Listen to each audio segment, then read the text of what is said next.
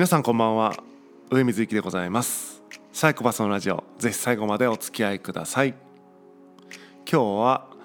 まやかしだよというお話をしたいと思っています。えー、20代半ばの冬、えーまあ、今から約14年前ですかね、えー、当時は僕はそのアルバイトをしながらずっとバンド活動をしていた、えー、頃ですかね。でその中でですね、えー、なんだろうあまりにも金がなさすぎて、えー、こうしょっちゅう遊びに行くっていうのは難しかったので、えー、一気にみんなを集めて遊べば、えー、コスパいいんじゃね？と思って、えー、キャンプを企画したりえーと、忘年会を企画したりって感じで30人とか、えー、いう規模でですね、えー、遊ぶっていうのを、えー、季節ごととかでやるみたいな感じでですね。まあそこもなんか、えー、合理的に考えてしまっちゃってるんですけども、まあ、頻繁に遊ぶんじゃなくて、えー、大きな、えー、遊びを自分で企画して会いたい人は全員そこで呼んでしまうみたいな遊び方をしてた頃だったんですね。でその中でですね20代半ば忘年会だったと思うんですけども結構ね、えー、10年前のしかも結構バリバリ酒を飲んでたにもかかわらず結構記憶が鮮明な、えー、出来事が出来事というか思い出があってそれはこの「まやかしだよ」っていうキーワードなんですね。でその20代半ばのね忘年会で、えー、とあるね、えー、まあ、ダイニングバーを貸し切って20人か30人か多分いたと思うんですけどもそこでね、えー、まあ、その回はさっき言ったみたいに僕が知ってる人を呼んでるから、えー、そこに集まってる人同士は知らなかったりで、えー、知ってたりとかっていう結構混ざってるんですよね。でまさにね、えあれはなんか、えコミュニティっぽい感じだったんですけども、えその中でですね僕がそのカウンターでえっとね3人並んでましたね、えみみんないろんな席に座っていろいろ喋ってるんだけど僕はカウンターで3人で喋、えー、ってたんですけどもその中でね、え何の話か覚えてないけどもその一人ね友人がね言ったんですね。そんなものはねまやかしだよって、えー、それがね、えー、すごい刺さってですね。その日はねずっと何何言ってもねまやかしだよねとか言いながら、えー、まやかしを連呼してたんですよ。でなんだろうねそのまあ若気の至りですよねなんかちょっと一個キーワードを見つけたらそれをなんか言いたくなるみたいな感じでそんなのまやかしだよとかってもうずっと まやかしトークをしまくってたんですけども今ね振り返ってみるとあれは正しかったなっていうふうに思うんですね。えーまあ、いわゆる直感的にそのまやかしだよっていうことを、えー、いうキーワードに落としてるんだけども、えーまあ、当時はねそのロジックでというか何がどうまやかしかってことは、えー、理屈では説明できなかったんだけど感覚的にねいやまやかしだよねってことを、えー、共感というか、えー、共有し合ってですね、えー、お互いそれが理解し合えるメンバーの中でまやかしだよねとかって言ってたんだけども、えー、今となってみればですね理屈でそのまやかしだということがですね説明がつくように、えー、なってきたというかそれは別に現代の科学がとか話じゃなくて僕は単純にいろんな本をその後ね読むようになっていろんな思想とか考え方とか、えー、を知るようになってあ同じこと言ってるなとかっていうことに気づいたりするわけですね。まあ、例えば、まあ、仏教の、えー、空の思想であるとかね、えーまあ、全ては空であるみたいなところにも通ずるしそれを、まあまあ、僕たちはその当時ねまやかしだよみたいな言い方をしてたし、えー、だと思うし例えば、えー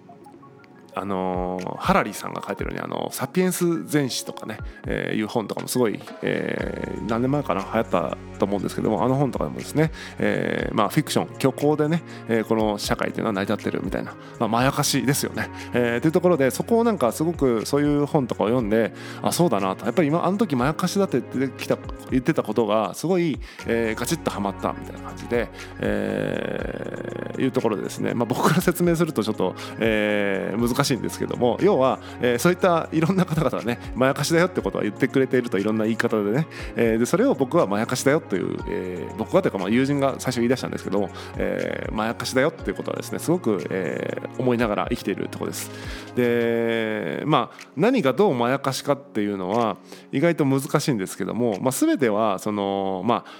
フィクションですよね、えー、フィクションですよねとか言ってもちょっとねこれ言いづらいね、えーと、例えば家族とか、うん、仕事とかなんかいろんなものって会社とかね、えー、全部、えー、言葉で作られてるじゃないですか。例えば、えー、会社に自分は所属しています。所属しているってどうやってそれが分かるかってなんか書類だったりするわけですよね。その書類には自分がその入社してるっていう、え、記録があったりとか自分のなんか何サインとかするんですかね。僕ちょっと入社のあサインしましたね。えっ、と会社の役員になる時にサインして印鑑をしてとかしてるからその書面上自分はこの会社に所属してるってことが、えー、書かれていたりとかってことででもそれ文字書かれてるだけであってえっ、ー、となんだろうな、えー、極論無責任なことをしようとすればできるわけですよねいや行方をくらましてとんずらこくこともできるわけじゃないですか。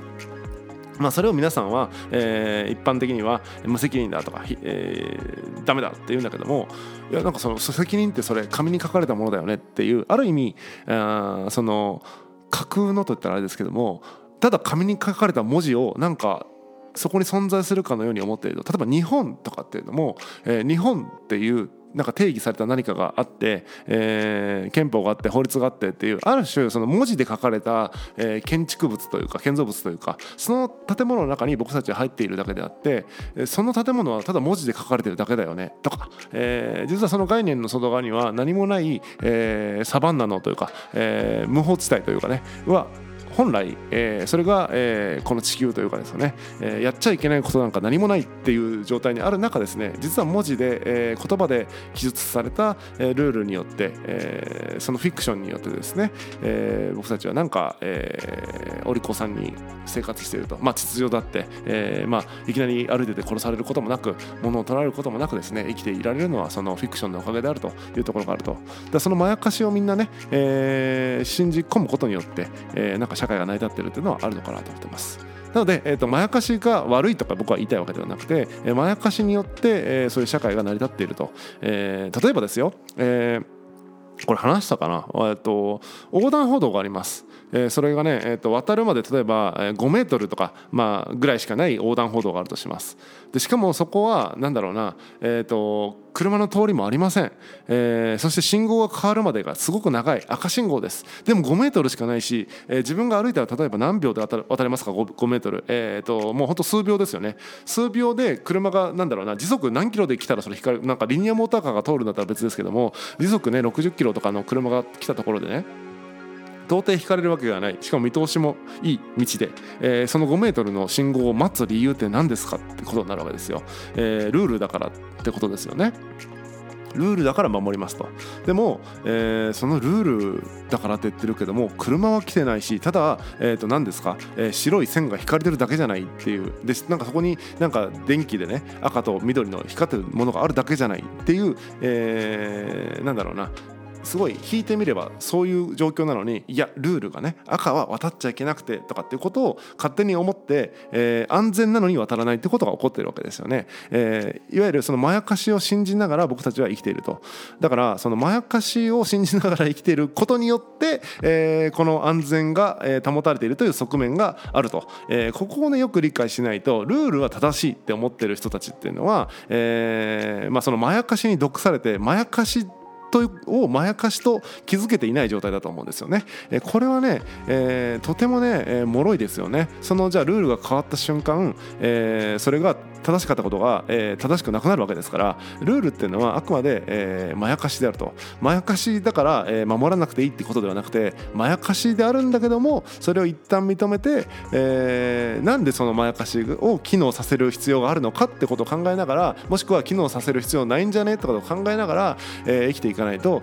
えー、なんだろうね。そのルールを作る人の都合のいい社会になってしまいますので、えー、これはですね、えー、いわゆるあの市民としてですね、えー態度を持つためにはまやかしであるというねルールというのは仮のものでしかないんだと。便宜上作られたものでしかないということをですね、え、よく理解しないと信じ込んでしまうとなんだろうな天からルールが降ってきてそれになんか、えー、雨が降ってくるのと同じぐらいの感覚で、えー、その信号を渡っちゃいけないみたいなものを信じ込んでる可能性があるので、えー、仮に置かれたルールでしかない、えー、まやかしを、えーなんだろうな、えー、合理的に考えてこのまやかしを信じた方が得だからみんな、えー、まやかしを信じようねっていう社会なんだよっていうことをですね、えー、考えれるとすごくですね何て言うのかな。こうルールの変更とか、えー、時代の、えー、潮目がこう変わってくるとことかに敏感にね、えー、対応できる。なぜならまやかしだから、えー、今このまやかしがトレンドだなっていうふうに、えー、切り替えがしやすいんですけども1個のルールを信じ込んでるとあのそういう切り替わりにね適用できなくなっちゃうと思いますんで、えーまあ、全てのものはまやかしであると。これをね認めることがとても大切なことかなと思います。で今日の話を聞いてですね、えー、まやかしとか言われると例えば家族がまやかしとか言われるとなんか不愉快だと思う人っていると思うんですよね。えー、それはねそのまやかし